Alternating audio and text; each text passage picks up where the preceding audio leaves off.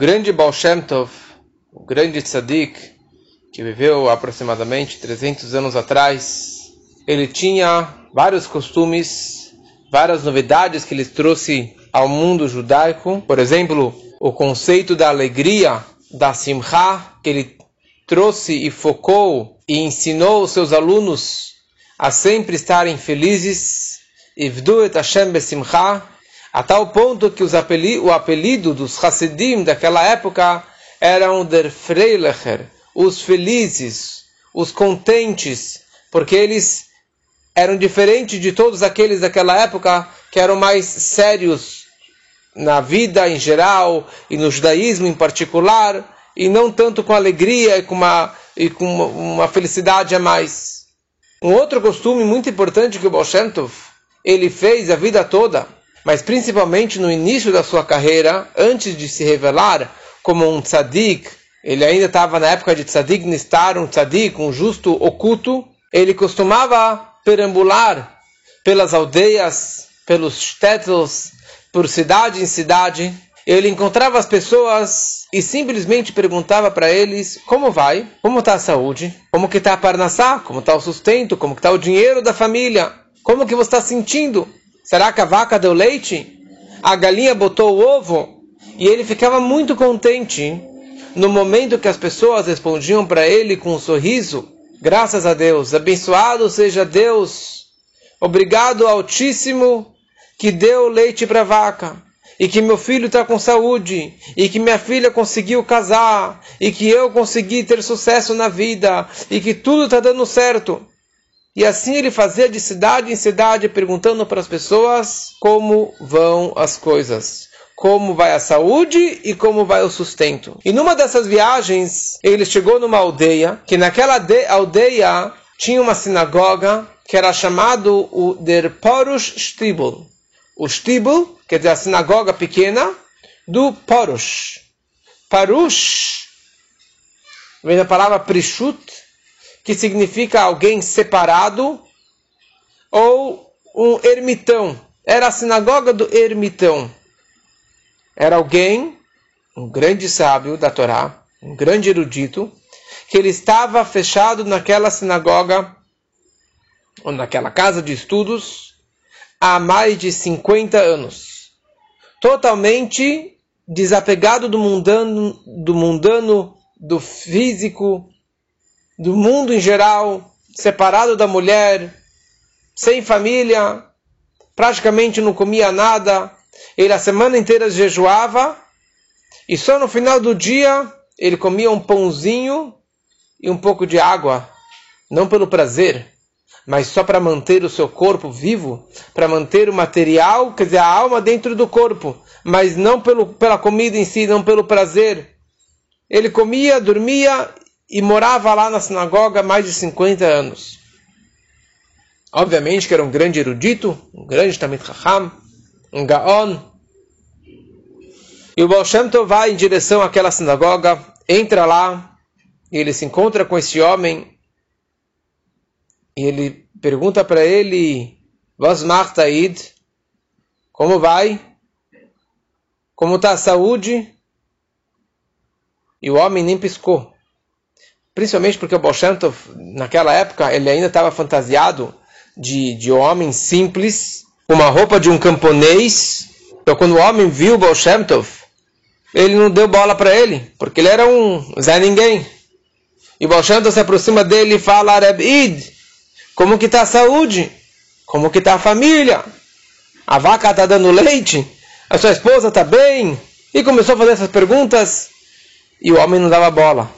E o Baal Shem Tov continuou perguntando e o homem não dava bola até uma hora que ele acabou explodindo e não aguentou esse questionamento desse ignorante homem simples, camponês, me enchendo as paciências. E ele olhou com uma cara feia, assim, com as sobrancelhas, as sobrancelhas assim, maltratadas, cobrindo seus olhos. Ele simplesmente apontou o dedo para a porta e mostrando para ele, Geavek, vai embora daqui. Ele nem gastou um instante do seu estudo tão sagrado para conversar com Bolshemtov. E o Baal perguntou para ele, por que você não dá o sustento para o Criador. Por que você não dá parnassá para Deus? E daí que o homem ficou realmente furioso e ficou bravo e mandou que Baal saísse. E o Baal virou para ele e falou o seguinte: Os Iden, o homem vive da parnassá, do sustento, do dinheiro, da comida que Deus dá para ele. Tudo que nós temos vem de Deus. E a pergunta é, qual é a parnassá que Deus ele senta, que ele se assenta? Qual é o sustento de Deus? Do que Deus vive? Qual é a comida dele? Qual é o prazer dele? Do que ele se alimenta? Sobre isso nos ensina o rei Davi nos Salmos. Ve'atá kadosh yoshev teilot Israel. Ve'atá kadosh. Você, Deus, é kadosh, é santo, é sagrado. Vírgula. Você senta, yoshev, teilot Israel, nos louvores de Israel. Você é sagrado? E no que você se senta, se assenta, qual é a tua parnassá, qual é o teu sustento? Nos louvores dos judeus no momento que as pessoas louvam e elogiam e agradecem a Deus pela saúde que eles têm, pelo dinheiro, pelo sustento que eles têm. Isso é o que Deus se alimenta, é disso que Deus ele se sustenta e se assenta. Yoshev. Consequentemente, no momento que os judeus louvaram e agradeceram a Deus pelas coisas simples e banais, Deus dá para eles filhos, saúde e sustento com abundância. E a pergunta surge: é muito estranho isso, porque aqui nós temos um homem, um grande Damet Chacham, um grande erudito, que está lá há 50 anos estudando a Torá, o Talmud, tudo que ele estudava, dedicado a Torá, a Lavodá, o dia inteiro na Torá. Será que isso não são louvores suficientes para Deus? Será que as palavras da Torá, do estudo que ele estuda a sabedoria divina o dia inteiro, será que não há não há um elogio nisso para Deus? Que ele precisava agradecer exatamente pelo dinheiro, pelo sustento, pela saúde, pelas coisas mundanas e físicas, que ele estava totalmente desapegado a isso. Ele estava totalmente fora desse mundo, fora do material, totalmente desinteressado e se não fosse essas palavras, Deus não teria um louvor, um agradecimento, um elogio? E esse, na verdade, foi o grande espanto do homem ao ouvir as palavras do Baal. Mas é sabido que o propósito da criação é para fazer para Deus um dirabetartonim. Fazer para Deus uma morada neste mundo baixo, nesse mundo físico, material. Existem quatro mundos espirituais, Atzilut, Briah, Yetzirah e Asiyah. E Deus ele criou o mundo, todas as constelações, todo o universo, para que ele tenha uma morada aqui embaixo. Para que ele possa se sentir à vontade e revelado, mesmo dentro desse mundo tão escuro, tão complexo, tão físico e material, um mundo tão egoísta, que aqui ele possa se sentir em casa. Que aqui ele possa ter uma morada também. Essa que era a intenção primordial de Deus ao criar o mundo. Como que eu faço deste mundo uma morada para Deus? Me dedicando aos assuntos triviais, os assuntos tão mundanos, os assuntos baixos, para fazer aqui embaixo uma morada, eu preciso pegar assuntos baixos, assuntos mundanos, e fazer deles, transformar essa escuridão em luz. E não é nada tão material como a saúde e o sustento, o dinheiro e a comida, que são assuntos físicos, assuntos materiais. Mas no momento que a pessoa ela reconhece que o dinheiro dela e a saúde dela não vieram graças ao seu trabalho, à sua inteligência, o, cuidar, o cuidado que ele deu à sua saúde, o dinheiro que ele tem, mas sim graças a Deus graças à bênção divina que deu para ele esse dinheiro, a Deus que deu para ele essa saúde, que deu para ele essa, essa, esse sucesso na vida. Agradecer a Deus que a vaca deu leite. Agradecer a Deus que a galinha botou o ovo. Agradecer a Deus porque tem um emprego.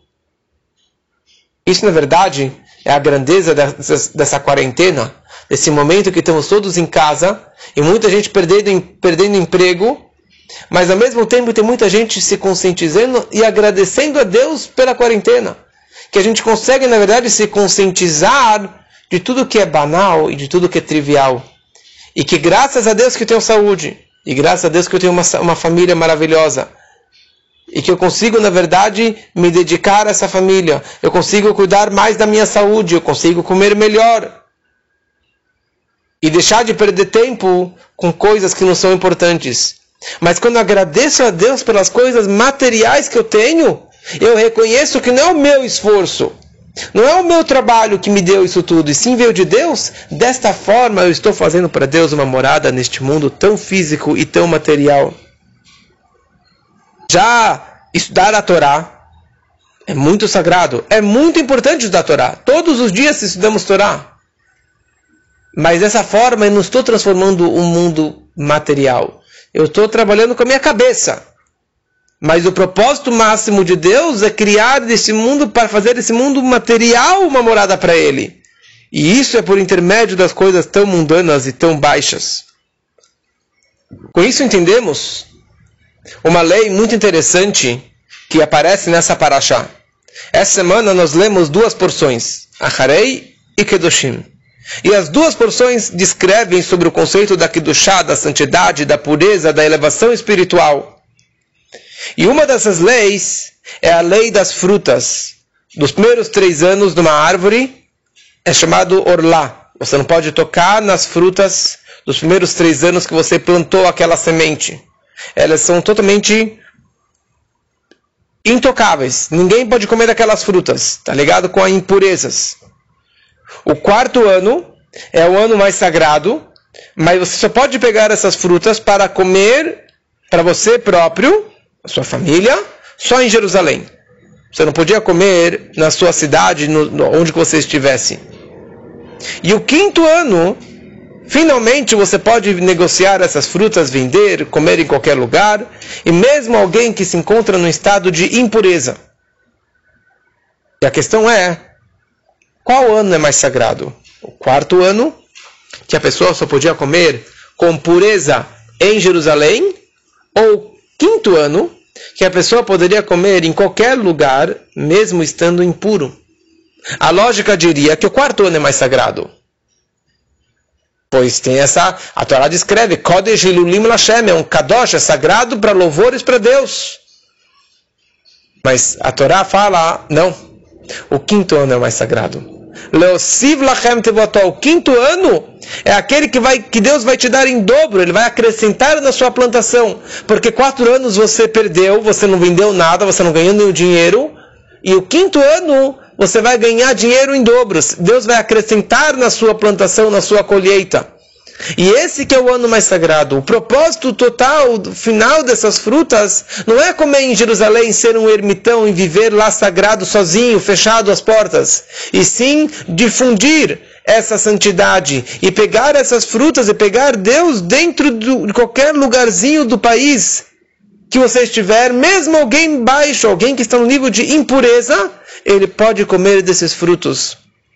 Porque o propósito de tudo é você reconhecer que o seu sucesso da sua vida, o seu sustento vem de Deus. A sua santidade máxima é para você descer no lugar mais baixo. Veatá, Deus, a essência de Deus, Kadosh, é muito elevado, é muito sagrado. Yoshev, senta desce e se abaixa para sentar, você precisa se agachar. Deus ele desce no nível mais baixo de Rabetartonim. Onde? Teilot Israel nos louvores de Israel. Quando você reconhece que os frutos do quinto ano e que o seu dinheiro, o seu sustento, tudo aquilo que nós temos na nossa vida veio de Deus, esse que é todo o objetivo da criação. E esse momento que nós estamos passando nos lembra a cada instante que nós precisamos focar e agradecer a Deus por tudo aquilo que nós temos, pelos valores da vida, a saúde, o sustento, a família, veio de Deus. E dessa forma Deus vai abençoar a todos, como o Bolshantov disse, com filhos, com sustento, com saúde e com muita abundância e com muitas alegrias para todos. Essa semana faleceu um colega nosso, um grande rabino de Hanover, na Alemanha, rabino Benjamin Wolf, Benny Wolf. Faleceu com corona, infelizmente, 44 anos e deixou uma viúva e oito filhos. Uma pessoa que passou com muitas dificuldades lá para conseguir lidar com todo o antissemitismo e com toda a assimilação é, num país como este, mas ele dedicou a sua vida toda para fazer esse trabalho maravilhoso. Eu só queria contar uma história que eu vi esses dias, que de um rabino de uma outra linha, o Rosh Shivad Mir, que esteve lá uns três anos atrás para fazer um tratamento com uma outra pessoa, um tratamento de saúde, e, e ele no final da sua visita, depois de receber tanta ajuda desse Beni, o Rabino vira pro, pro Beni e fala para ele, não estou entendendo o que, que você está fazendo aqui. O que, que você está entregando a sua vida nesse país com tanta dificuldade, com tantos problemas? Você continua fazendo aqui, você poderia ir para Israel, ter uma saúde boa, ter educação para seus filhos, ter um bom sustento. Por que, que você está aqui nesse buraco? E o Rabino Beni gritou com esse outro rabino e falou por causa que Gadal vit Kadash é a primeira frase do Kadish, para que o nome de Deus seja consagrado, para que eu possa aqui nesse lugar consagrar o nome de Deus, fazer uma kedushá, fazer uma santidade neste lugar tão afastado. Por isso que eu estou aqui e por isso que eu dediquei a minha vida. E foi com essa frase que ele acabou falecendo. Foi dessa frase que ele acabou entregando sua vida mas conseguindo transformar Hanover num lugar sagrado, num lugar puro, aproximando tanta gente, aproximando e elevando o judaísmo e o nível espiritual de todo aquele buraco, de, daquele lugar tão afastado espiritualmente. Esse é o propósito da vida dele. E o mais incrível foi que após o falecimento, a viúva e os oito filhos decidiram continuar vivendo lá, morando lá, difundindo o judaísmo, fazendo um trabalho mar maravilhoso e difundindo a santidade de Deus e transformando o lugar e aproximando as pessoas, isso é muito emocionante e a lição para nossa vida de como que realmente nós, com todo o nosso conforto, com tudo que nós temos de bom e do melhor, como que nós devemos também aprender um pouquinho do Benjamin Wolf Ben Menachem, que ele possa, que a alma dele possa ter uma, uma elevação e, uma, e um descanso, porque ele fez a sua missão. Mas a pergunta é se eu fiz a minha missão, se eu estou fazendo a minha missão de fazer o bem, de fazer o melhor, de cada vez avançar em santidade no meu dia a dia, cada um possa realmente aprender as lições para a sua vida.